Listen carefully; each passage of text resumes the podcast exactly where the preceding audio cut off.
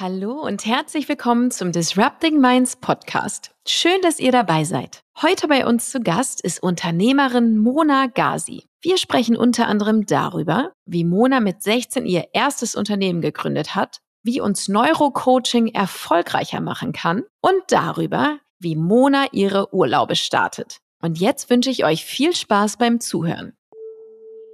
Disrupting Minds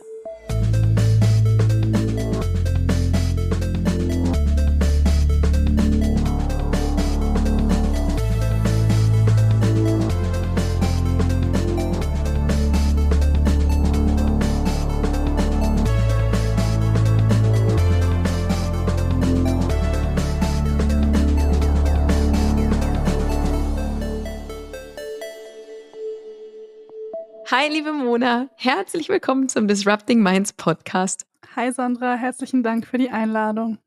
Ja, schön, dass du da bist. So, wir fangen mit bei allen mit der gleichen schwierigen Frage an. Wer bist du und was machst du? Ich bin Mona, ich bin Unternehmerin und ich beschäftige mich mit Neurohacking. Ähm, mit 19 hatte ich bereits zwei Bachelorabschlüsse und eine Viertelmillion für mein zweites Startup geraced.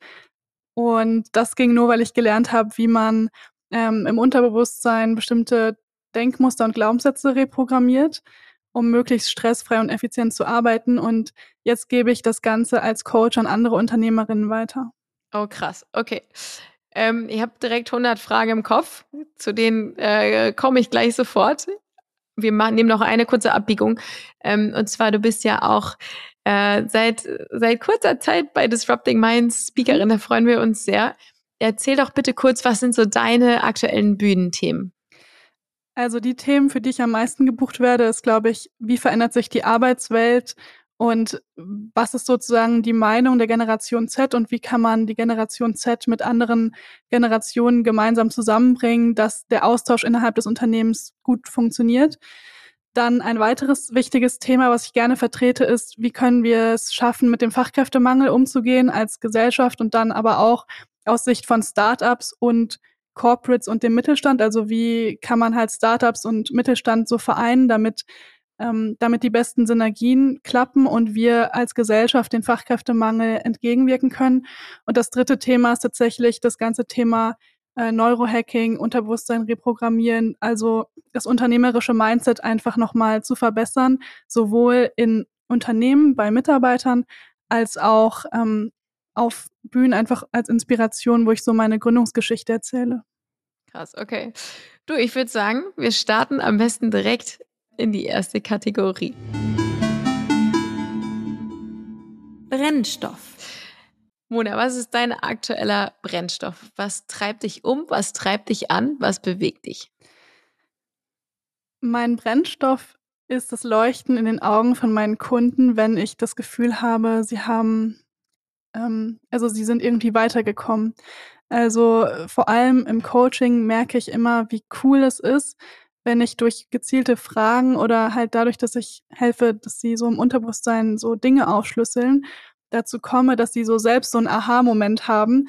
Und das erfüllt mich enorm. Also ich liebe das einfach. Und genauso liebe ich es auch beim Speaking, wenn ich so ins Publikum gucke und sehe, wie die Menschen ähm, so inspiriert wirken oder sich was aufschreiben und ähm, ich direkt das Gefühl habe, ah, die kommen in die Umsetzung und da hat jetzt irgendwas bei denen gefunkt oder ähm, eine neue Idee entfacht. Boah, ja, das glaube ich. Also kann ich mir bei beidem ähm, gut vorstellen, sowohl im Coaching als auch natürlich, ähm, ich glaube, das geht allen Speakern so, wenn du das Gefühl hast, so, du hast so den, den Nagel auf den Kopf getroffen und die Leute einfach ähm, gut erreicht. Äh, wir müssen doch vielleicht noch mal ganz kurz bei dir andersrum anfangen mit, erzähl doch bitte mal ganz kurz, wie ist deine Geschichte? Du bist ja blutjunge, 21 Jahre alt und hast schon deutlich mehr gemacht als andere irgendwie mit 60. Mhm. Ähm, ja. bitte erzähl doch mal ganz kurz, wie war dein Werdegang bisher? Ja, also mein Werdegang hat damit angefangen, dass ich immer Unternehmerin werden wollte. Also das war ganz früh schon klar für mich und das hat, glaube ich, damit angefangen, dass mein Großvater Erfinder war und mir meine Mutter mal irgendwann erzählt hat, dass er ein guter Erfinder war. Also er hat so, glaube ich, Kosmetikcremes entwickelt für Frauen, um jung zu bleiben. Mhm. Und äh, er konnte die aber nicht gut verkaufen, also hatte kein kaufmännisches Talent. Und ähm, dann hat, dann habe ich so gedacht, ich liebe es auch zu erfinden und ich habe noch genug Zeit zu lernen, so kaufmännisches Talent zu haben. Das heißt, ähm, wenn ich das hinkriege, dann werde ich Unternehmerin und irgendwie ist mir das immer so im Kopf geblieben und es hat sich seitdem nicht geändert. Und dann habe ich mit 14 hatte ich die Möglichkeit, ähm, nachdem ich so zwei Klassen in der Schule abgekürzt habe, hatte ich die Möglichkeit, ähm, schon ein Startup zu gründen und habe dann beim Amtsgericht eine Geschäftsfähigkeit beantragt, äh, durfte dann mit 16 gründen. Und äh, da, das war damals so eine Zeitmanagement-App, die ich mit zwei Studienkollegen entwickelt habe. Mhm. Also direkt so Softwarebereich. Und später, ähm, und das, also das Ding mit diesem, mit diesem Softwareunternehmen war, äh, die App hat das Problem nicht so wirklich gelöst. Mm, und mein Learning daraus war, dass ich äh, unbedingt mit den Kunden oder der Zielgruppe zuerst sprechen muss, bevor ich ja, bevor ich eine App entwickle, weil wir, wir haben, glaube ich, so sechs bis acht Monate entwickelt und dann erst getestet. Und äh, ich okay. glaube, jeder Startup-Gründer, der sowas schon mal gemacht hat, kann da mitfühlen, wie, wie enttäuschend und frustrierend das ist. Oh ja. Und äh, das Learning ist aber umso größer. Und auf jeden Fall danach ähm, hatte ich die Möglichkeit, bei einem Programm mitzumachen, wodurch Optimo entstanden ist, mein zweites Unternehmen. Und Optimo ist eine Lern-App für Produktions- oder Logistikmitarbeitende, die also sozusagen am Shopfloor arbeiten in der Halle und ähm, ja nicht unbedingt die Möglichkeit haben, am Computer zu sitzen und sich irgendwelche Lernvideos anzugucken. Und unsere App ermöglicht es den Mitarbeitern, dass sie darüber bestimmte Abläufe lernen, geonboardet werden, sich neue Qualifikationen aufbauen können und gleichzeitig aber auch von den Mitarbeitern, die bald in Rente gehen, das Wissen frühzeitig erwerben können, sodass ähm, ja, sodass die Produktion oder, oder dieser Logistikablauf immer noch läuft, auch wenn die Leute schon in Rente sind. Cool, das heißt, du hast, also das erste hast du mit 16 gegründet. Mhm, genau. Ja. Wann hast du Abi gemacht? Abi habe ich mit 16, 17 gemacht. Okay, und dann hast du, ähm, du, du hast dann bist direkt studieren gegangen danach oder lief das parallel oder wie hast du das gemacht? Also mein erstes Studium habe ich mit 14 angefangen. Das war dann äh, parallel zur Schule und das habe ich mit 18 abgeschlossen. Und dann habe ich, weil ich so viel Zeit hatte, habe ich mit 17 in Potsdam ein Informatikstudium angefangen und das habe ich dann mit 19 abgeschlossen. In zwei Jahren? Ja, das erste hat vier Jahre gebraucht, das zweite hat dann zwei Jahre gebraucht. Da wusste ich schon, was man ungefähr tun muss. Ach, krass, okay. Wow. Ähm, und, die, und Optimo hast du wann gegründet? Wie alt warst du da? Da war ich 18, das war 2020, ja. Wahnsinn. Und wie hast du das gegründet? Wie kam es überhaupt auf die Idee? Mhm. Also Optimo ist aus einer Art Accelerator-Programm entstanden in Kooperation mit Industrieunternehmen und die Industrieunternehmen, also es lief drei Monate. Ich wurde mit ähm, vier verschiedenen Leuten, die alle Absolventen von irgendwelchen Studiengängen waren, zusammengepackt in ein Team und wir hatten die Aufgabe, uns für bestimmte Probleme in der Industrie Lösungen auszudenken und einen Startup-Business-Case draus zu bauen. Und ich hatte von Anfang an den Gedanken, ah, cool, wenn ich von Anfang an weiß, was das Problem ist, dann ist es nicht so wie bei meiner ersten Firma, wo ich nicht einen klaren Nutzen für den Kunden finde oder ein klares Problem habe, sondern ähm, dann habe ich ein wirklich relevantes Problem für die Gesellschaft und für die Industrie und kann dann daran arbeiten. Und ich hatte es von Anfang an im Kopf, ah, vielleicht könnte sich daraus eine Firma entwickeln aus diesem Drei-Monats-Programm. Ja, und dann äh, hatten wir halt die Möglichkeit, mit diesen Industrieunternehmen so ganz viele Testphasen zu machen. Und es ging dabei um das Problem von Fachkräftemangel und äh, besonders im Blue-Collar-Bereich, also Mitarbeitende auf den Flächen in der Halle, die halt am Fließband stehen oder die ähm, mit, ähm, mit Maschinen oder Robotern arbeiten. Das heißt, das Problem wurde, wurde schon quasi mitgeliefert für dieses äh, Projekt? Ja, im Grunde schon. Also es wurden so fünf verschiedene Themenbereiche erklärt von Problemen, die sie haben in ganz unterschiedlichen Bereichen. Das war das, was uns am meisten angesprochen hat. Und dann ähm, stellt sich natürlich auch heraus, aber was ist genau das Problem dahinter? Ne? Also ähm, es klingt dann so einfach, ach ja, Fachkräftemangel. Und wir haben angefangen mit, ach ja, macht einfach, nehmt einfach AR und dann lernt ihr irgendwie schneller und so weiter. Aber das ist so komplex, also erstmal zu verstehen, wie die ganzen Abläufe da funktionieren und warum es eigentlich da ein Problem gibt und dass das halt pro Branche nochmal unterschiedlich ist, pro Unternehmensgröße unterschiedlich ist und bis man da ein so konkretes Problem hat, dass man auch eine Lösung entwickeln kann, die funktioniert, hat das bei uns zumindest anderthalb Jahre gedauert und das dauert auch immer noch ähm, in Iterationsschleifen, bis wir verstehen, wie man das noch besser skalieren kann oder besser aufbauen kann und ähm, das, also das haben wir auch am Anfang auf jeden Fall unterschätzt, wie ähm, ja, wie schwierig es ist, eigentlich so ein konkretes Problem am Ende zu haben. Okay, ja, das verstehe ich. Aber das ist ja cool. Und dann war das also quasi, ähm, dann habt ihr das bei dem Projektteam oder wie funktionierte das? Mhm. Also bei uns im Team war eine Ingenieurin, ein äh, UX-Designer, also jemand mit Computer Science Background, dann waren wir zu dritt mit einem Business-Background oder ich hatte ja auch Informatik studiert, also wir hatten alle unterschiedliche Kompetenzen und ähm, nach diesem oder in, innerhalb dieses Projekts hatten wir auch Coaches von ähm, einer Beratungsfirma. Und da haben wir mit Design Thinking als Tool einfach gelernt, wie man User-Interviews macht, wie man ähm, Präsentationen erstellt, wie man mit den Kunden spricht und so weiter und sind das wie so eine Art Start-up-Schule durchgegangen und haben das einfach ausprobiert. Also wir hatten wöchentliche Zielvorgaben und ähm, Meetings und immer mal wieder solche Meilenstein-Präsentationen, wo wir unser Projekt gepitcht haben. Und das Ziel war auch, dass wir am Ende diese Industrieunternehmen äh, möglicherweise zu unseren Kunden machen können. Bei uns war das am Ende nicht der Fall. Wir haben festgestellt, dass wir, dass das Problem so groß ist, dass wir nicht innerhalb von drei Monaten schon eine fertige Software hatten, die wir an diese großen Unternehmen ähm, als Lizenz weitergeben konnten.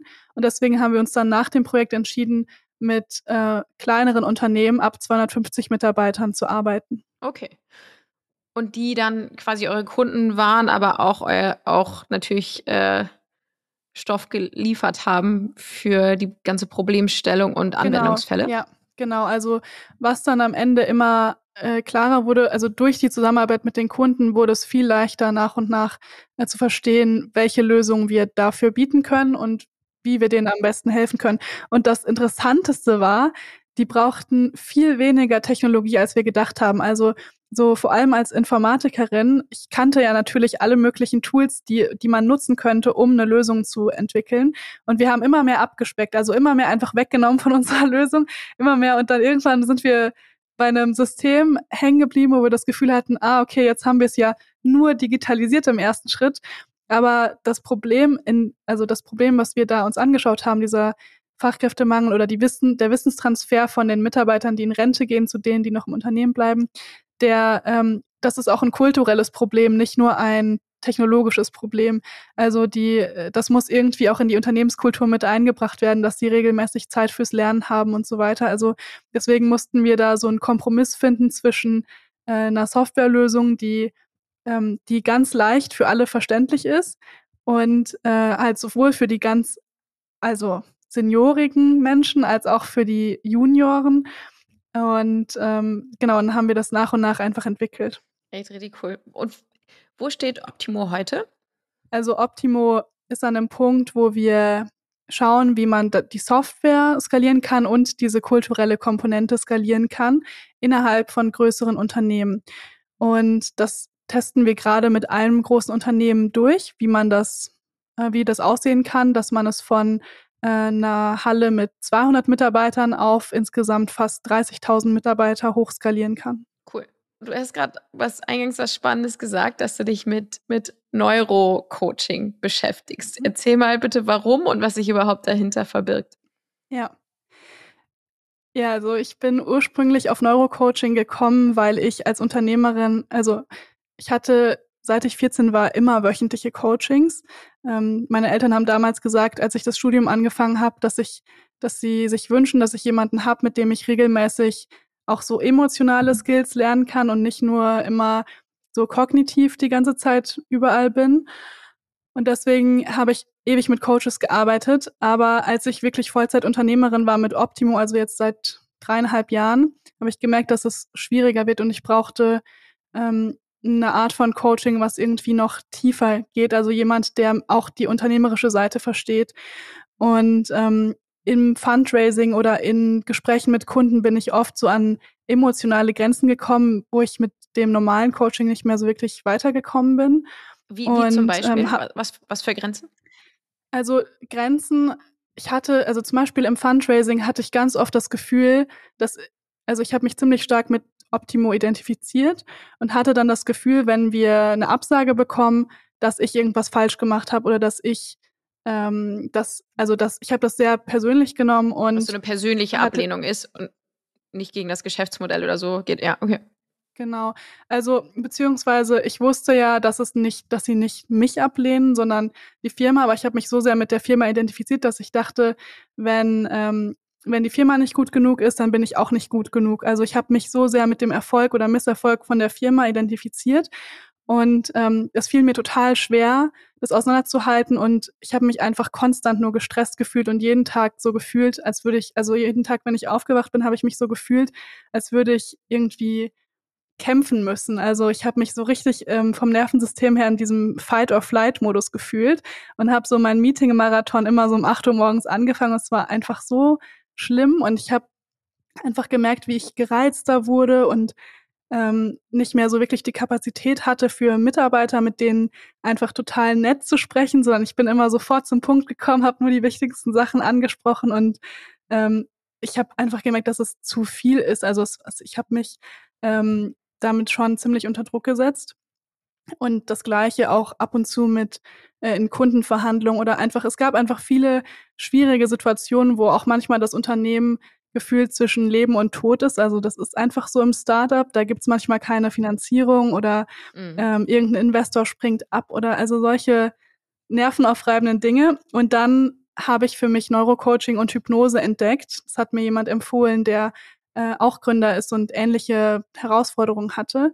Und das war für mich so ein krasser Gamechanger. Und ich glaube, im Nachhinein habe ich mich entschlossen, äh, sogar daran, darin zu promovieren, wie Hypnose funktioniert, weil ich das so spannend finde, wie man ins Unterbewusstsein gehen kann und wenn man von dort aus die Glaubenssätze löst, es halt irgendwie nachhaltiger ist und diese gestressten Gefühle dadurch automatisch weggehen. Also das ist jetzt ziemlich vereinfacht ausgedrückt, aber mich hat das auf jeden Fall sehr fasziniert und ich habe dann selbst eine Ausbildung gemacht im Bereich Neurocoaching und Hypnose, weil ich einfach diese Power auch anderen Leuten weitergeben wollte, die in ähnlichen Situationen sind und sich ähnlich manchmal unter Druck setzen oder auch Selbstzweifel haben. Und es ist ja kein Geheimnis, dass irgendwie jeder Mensch mal Selbstzweifel hat. Und es ist einfach nur so eine Art, kannst du damit umgehen oder nicht? Und ich kann damit jetzt viel, viel besser umgehen. Also ich habe gar nicht mehr dieses Gefühl in stressigen Situationen, dass ich in diesem Fight-or-Flight-Modus bin, sondern ich fühle mich immer relativ ausgeglichen und entspannt. Und ich glaube, es liegt halt zum großen Teil daran, dass ich ziemlich tief im Unterbewusstsein gearbeitet habe. Und das war halt nachhaltig aufgearbeitet. Richtig gut. Das äh, betrifft wahrscheinlich eine sehr, sehr, sehr breite Menge äh, an Menschen, die da ähm, unterschiedliche Themen irgendwie haben. Ähm, mhm. Jetzt hattest du das gerade auch erwähnt, also klar, auch natürlich bei, bei jungen Gründern. Jetzt mhm. nehme ich an, hast du selbst ähm, bedingt durch dein Alter und wahrscheinlich auch äh, Startup-Teams und so, ähm, kennst du wahrscheinlich viele andere junge Gründer auch, die natürlich jetzt dann alle nicht mit 20 Jahren Arbeitserfahrung kommen, sondern ja, wo alles auch neu ist, ne? Auch so ein Druck mit Investoren oder überhaupt ähm, das ganze äh, emotionale Auf und Ab, wenn man, wenn man junger Unternehmer oder junge Unternehmerin ist. Mhm. Was für Bereiche trifft das noch? Also Investoren fand ich mal ein gutes Beispiel. Du meinst außer die jungen Gründer? Nee, nee, nee, Oder? gar nicht. Eher so an Themen. Was, was würdest du ah, sagen, ah, ja. sind so, sind mhm. so Stressthemen, die man so hat? Schlaf, hattest du mal ja. gesagt, äh, genau. ist ja auch so ein kritisches ja. Ding, ne? Genau, also so schlaflose Nächte. Ich habe das gar nicht so krass, aber ich kenne, ich habe Kunden, die das haben und die ähm, deswegen zu mir gekommen sind. Dann ist ein anderes Thema Prokrastination bei Dingen, die man noch nicht gemacht hat. Also Cold Calling oder sowas ist ganz typisch, dass es einfach eine innerliche Resistenz dazu gibt, ähm, das zu machen, weil einfach auch da wieder so eine so eine krasse Ablehnung ist, also die Angst davor innerlich. Und ähm, ja, ein weiteres Beispiel ist voller Kalender. Da ist halt das Thema Abgrenzung, Nein sagen und so weiter. Ähm, das ist, also das sind alles so Sachen, die man über die Zeit lernt, glaube ich, wenn man diese Extreme ausgehalten hat und merkt, dass es nicht mehr so funktioniert. Also ein Beispiel dazu ist, ich hatte, also ich hatte schon öfter so Wochen, wo ich so zwei, drei Wochen am Stück wirklich jeden Tag nur gearbeitet habe, weil ich einfach keine äh, Freizeittermine im Kalender hatte. Und ich habe so 14, 15 Stunden gearbeitet und danach war ich halt eine Woche krank. Und ich glaube, das kennen auch viele Leute. Und ich glaube, auch viele sagen sich danach, ja, ich mache es nächstes Mal anders, aber trotzdem passiert nichts anderes, auch wenn man sich eine krasse Struktur macht. Und äh, das liegt halt daran, dass vielleicht noch nicht die Hauptursachen gefunden wurden, weshalb der Kalender so voll ist, weil der Kalender ist ja nicht so voll, weil, ähm, weil der halt also weil der voll sein muss, sondern weil du es entschieden hast und weil du vielleicht nicht richtig Nein sagen konntest oder den Termin verschieben konntest, wenn du dich, äh, wenn du eigentlich doch mehr Zeit für eine andere Sache brauchst oder so. Oder weil du dich mit irgendwas verschätzt hast, was doch länger braucht. Oder also ein Kalender zu voll haben, hat eigentlich größtenteils damit zu tun, nicht richtig Nein sagen zu können. Ja, und, und vielleicht auch Priorisierungsthema, oder? Also was mhm. auch Nein sagen sein kann, aber ähm, mhm wenn ich vielleicht genau Freizeit nicht hoch genug priorisiere, weil ich mir genau. denke, wenn ich also gerade am Anfang mit einem jungen Unternehmen irgendwie, je mehr Zeug ich mir da rein knall, äh, desto, desto erfolgreicher werde ich und dabei vielleicht vergisst, dass da ja auch irgendwie dann ein Mensch dahinter steckt. Ja, da sprichst du einen super wichtigen Punkt an, ähm, weil ich das ganz viel hatte, aber auch viele andere Gründer, dieses ich möchte eine erfolgreiche Unternehmerin sein. Und dann ist immer die Frage, was ist denn eigentlich erfolgreiche Unternehmerin? Also was bedeutet für mich Erfolg? Und da habe ich richtig viel im Coaching dran gearbeitet, aber das stelle ich auch jetzt immer wieder fest. Ähm, ja, was ist Erfolg und was ist Misserfolg? Also ab wann äh, bin ich, sage ich mal, gescheitert? Das ist ja auch in Deutschland ganz großes Thema. Dieses entweder du bist erfolgreich oder du bist gescheitert. Aber es gibt ja, ja auch stimmt. ganz viel dazwischen und das muss man sich auch erstmal vor Augen führen, dass es eigentlich nicht gescheitert ist, wenn eine Idee nicht funktioniert, vor allem in einem Startup, weil in einem Startup, das sagt ja schon der Name Startup, da wird eine Hypothese getestet, die noch nie ausprobiert wurde, sonst wäre es kein nichts Neues, sonst wäre es kein Startup. Und das ist manchmal so, dass es nicht funktioniert. Das ist sogar in 90 Prozent der Fälle so, dass es nicht funktioniert. Und ich glaube, was dann den Erfolg eher ausmacht, ist ähm, auch mal zu sagen, okay, das hat nicht funktioniert, aufzuhören und schnell weiterzumachen und zu iterieren und einfach was Neues auszuprobieren. Das ist vielleicht eher der Erfolg, als lange dran festzuhalten an etwas, was nicht so gut funktioniert. Mhm. Würdest du, wem würdest du ein Coaching empfehlen? Also hm. so ein Neuro-Coaching? Jedem? Eigentlich? Also wahrscheinlich kann jeder ja, was. Also hat, jeder hat Baustellen. ja, im Grunde hat jeder Baustellen, aber die, also die Menschen, die jetzt am meisten auf mich zukommen, das sind ähm, ja also oft Unternehmerinnen, also UnternehmerInnen, äh, Führungskräfte, also Menschen, die einfach unter hohem Druck stehen und die ähm, auch in einer Positionen sind, wo sie auch viel Autonomie haben, die vielleicht auch super selbstreflektiert sind, aber ähm, trotzdem noch Themen haben, über die sie sich irgendwie bewusst sind, aber wo sie nicht so wirklich weiterkommen. Und ich glaube, Neurocoaching ist halt da ein guter Schritt, weil, ähm, also ich hatte ja auch schon ganz lange Coaching, aber der Grund, weshalb es bei mir trotzdem so einen großen Unterschied gemacht hat, ist, dass ich plötzlich Erinnerungen, äh, Zugang zu Erinnerungen hatte, den ich vorher nicht hatte. Das macht man einfach in, im Neurocoaching geht man halt in, in einen ähm, anderen Bewusstseinszustand. Also normalerweise sind wir so im Beta-Frequenzbereich, so von den Gehirnwellen und im, ähm, im Neurocoaching geht man in den Alpha-Frequenzbereich. Das sind halt kürzere Gehirnwellen und da kommst du halt an Erinnerungen dran und kannst an Dingen arbeiten, die vielleicht auch schon Jahre in der Vergangenheit sind, die dann vielleicht der Grund dafür sind, was du heute machst oder wie du heute handelst.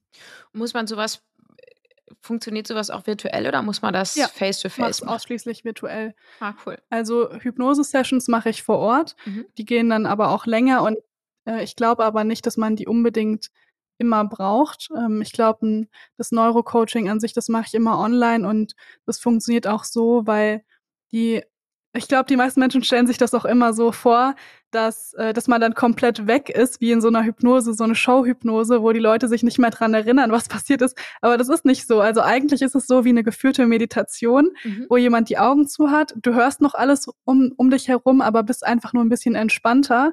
Und durch diesen Entspannungszustand ist es auch leichter, sich an bestimmte Dinge zu erinnern. Voll spannend. Was ist mit dem Thema Schlaf? Ich frage äh, für einen guten Freund.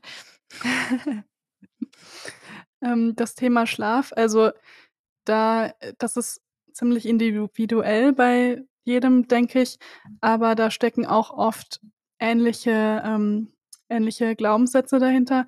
Das, also das, da mü müsste ich eher so im One-on-One -on -One mit den Personen sprechen, weil das wirklich unterschiedliche Ursachen haben kann und ähm, ich bin auch. Wenn also, jemand schlecht schläft.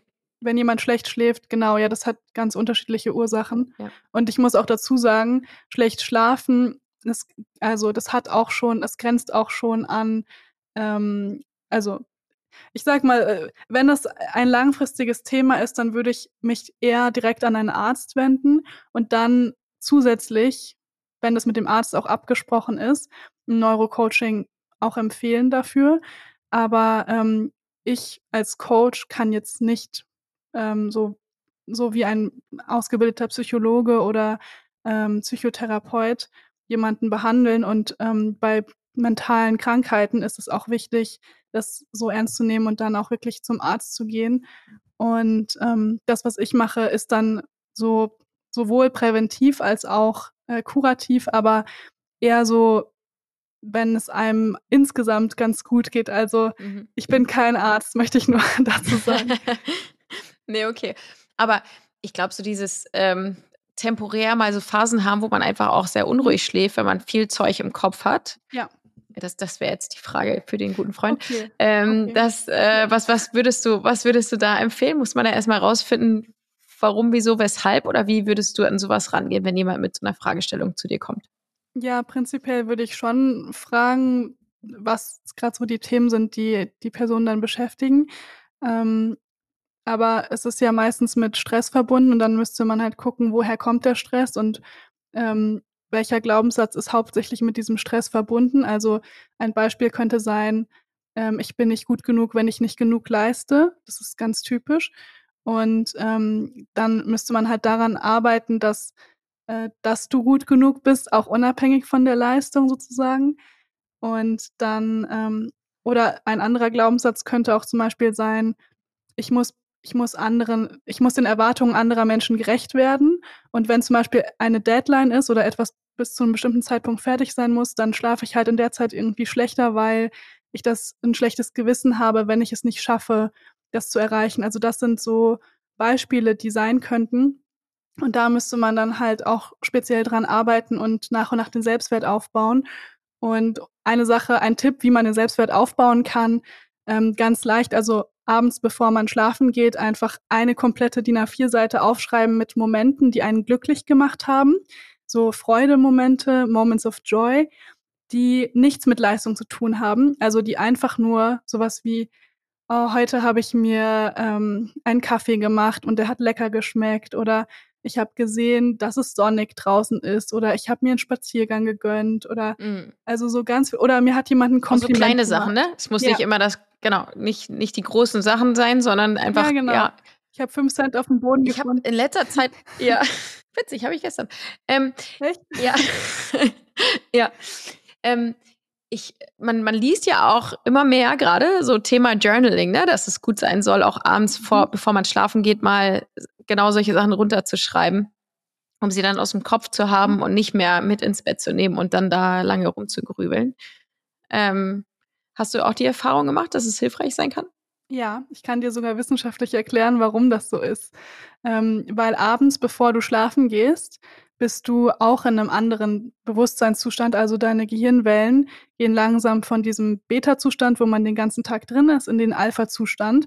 Und du bist da viel empfänglicher für Veränderungen im Unterbewusstsein. Also man muss sich das so vorstellen, wie als würde man an so eine Tür klopfen, eine Tür zum Langzeitgedächtnis und da möchte man verschiedene Informationen lagern. Und wenn du halt Sachen aufschreibst, die dir gut getan haben oder an die du dich gerne erinnerst ähm, dann ist das so, als würde man die Tür aufmachen und diese Sachen dann halt direkt dahinstellen und da lagern. Und wenn du morgens aufwachst, dann ist das Letzte, woran du dich erinnerst, meistens das, was halt abends, bevor du schlafen gegangen bist, passiert ist. Und dann wachst du auch automatisch entspannter auf. Also das hat so ein ganz, äh, ist eigentlich so ein neurologischer Effekt, der da passiert. Und deswegen entweder früh morgens, weil das ist das gleiche nur andersrum, oder spät abends. Okay. Weißt du was? Das werde ich mal versuchen. Also ich habe sogar, ich habe schon mir den Reminder ähm, für meine Journaling-App, die sagt mir schon immer abends hier, jetzt mach mal. Ähm, ich hab, äh, bin noch nicht weitergekommen, als mir den Reminder einzustellen. Aber immerhin ist ein erster Schritt.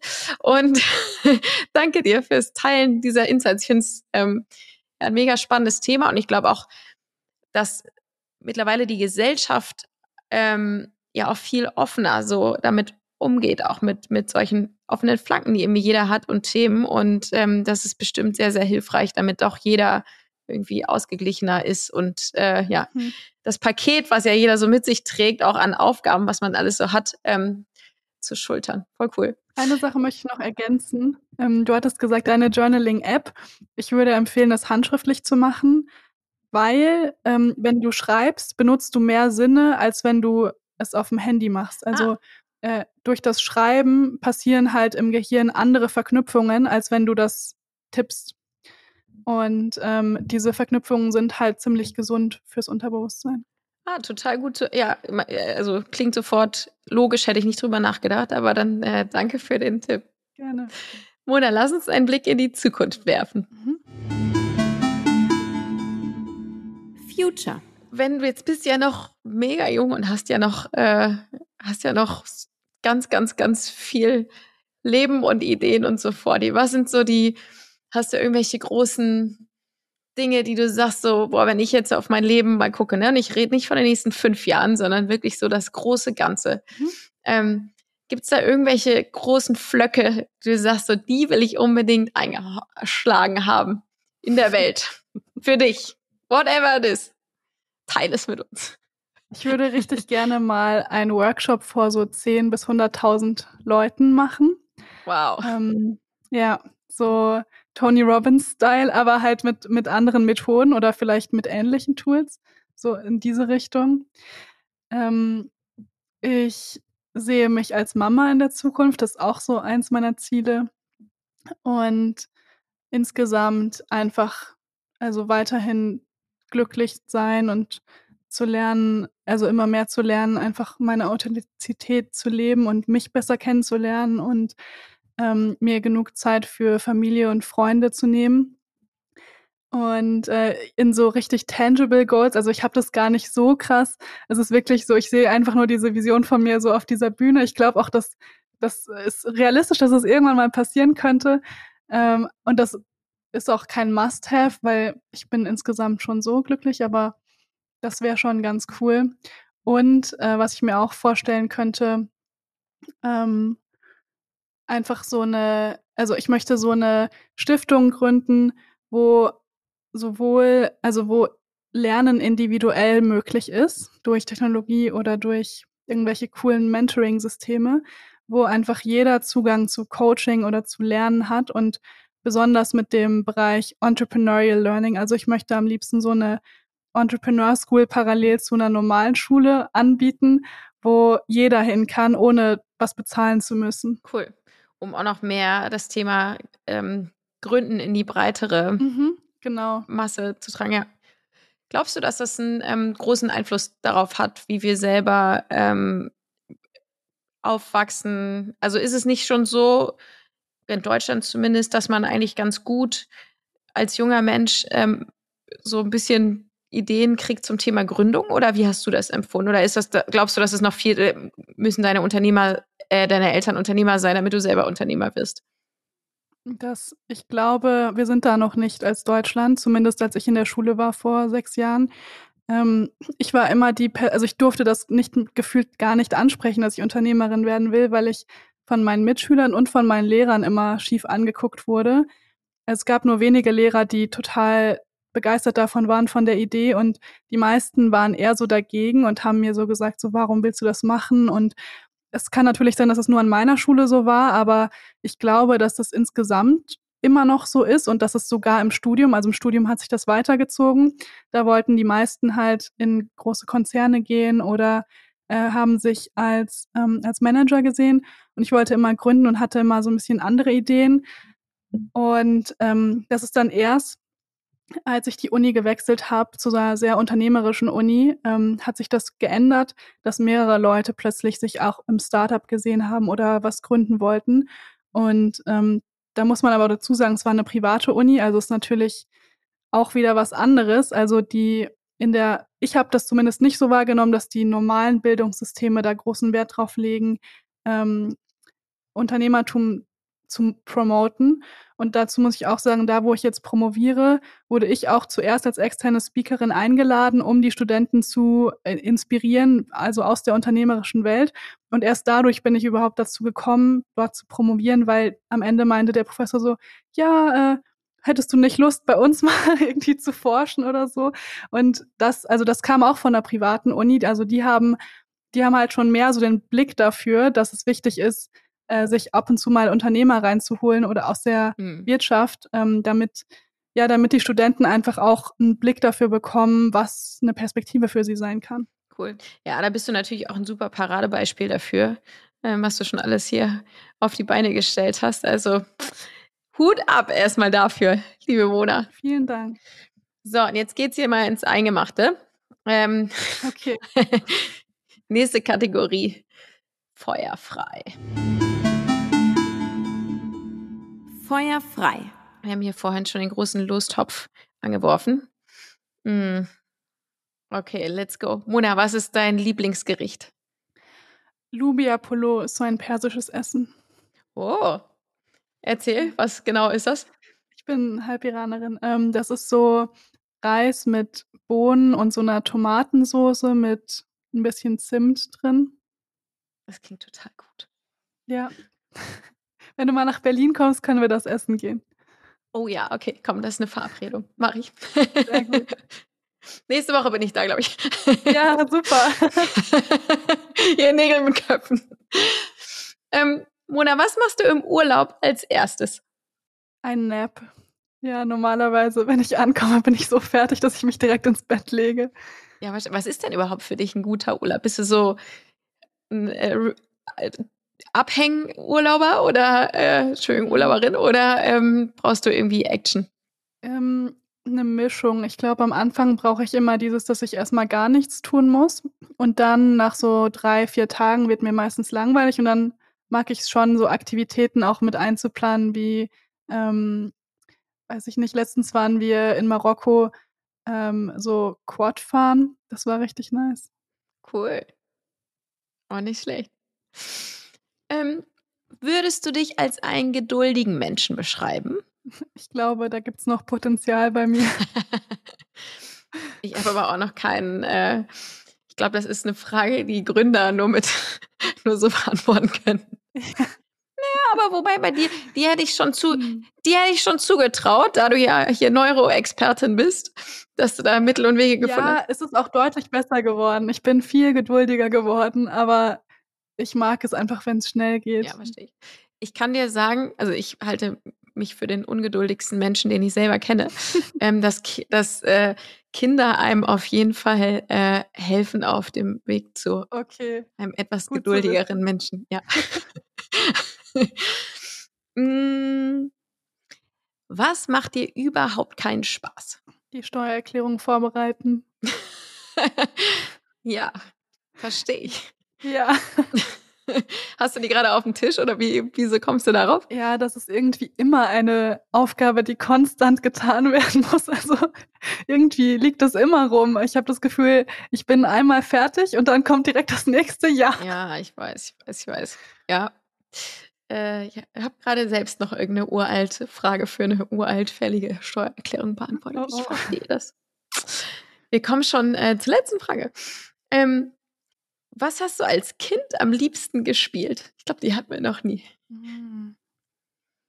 Ich habe am liebsten mit meiner Schwester so Rollenspiele gespielt, wo wir so gespielt haben, dass wir so zwei Mütter sind, die genau, wir sind Schwestern, aber wir waren irgendwie so 30 Jahre älter und wir hatten so zwei Kinder. Ich erinnere mich noch so grob daran. Auf jeden Fall haben wir so ein Rollenspiel mit unseren Kuscheltieren gespielt. Wenn du jetzt gesagt hättest, wir haben so ein Rollenspiel gespielt, dass wir irgendwie die Google-Gründer sind, ja, das hätte mich auch nicht überrascht. da wollte meine Schwester nicht mitspielen. okay, schade. Wäre aber gut gewesen. Mona, ich danke dir ganz herzlich für das Gespräch. Ich bin gespannt wie ein Flitzebogen, was du noch alles machst. Ähm, da sehe ich sehe ja ganz, ganz viel Potenzial und Themen und Also nochmal, ich ziehe meinen Hut davor, was du schon alles gemacht hast. Und äh, ja, freue mich äh, auf alles weitere, was da kommt. Vielen Dank für das tolle Interview, Sandra. Ich danke dir. Bis ganz bald in Berlin, nächste Woche. Nächste Woche Persisch essen. Jawohl. Ciao. Ciao. Das war die 43. Disrupting Minds Episode mit Mona Gazi. Ich hoffe, ihr hattet Spaß beim Zuhören. Damit ihr nichts verpasst, abonniert uns gern auf den üblichen Kanälen, also überall, wo es Podcasts gibt. Danke, dass ihr heute dabei wart und, wenn ihr mögt, bis Dienstag in zwei Wochen.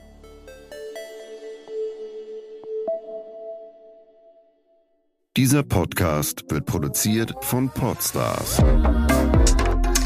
bei OMR.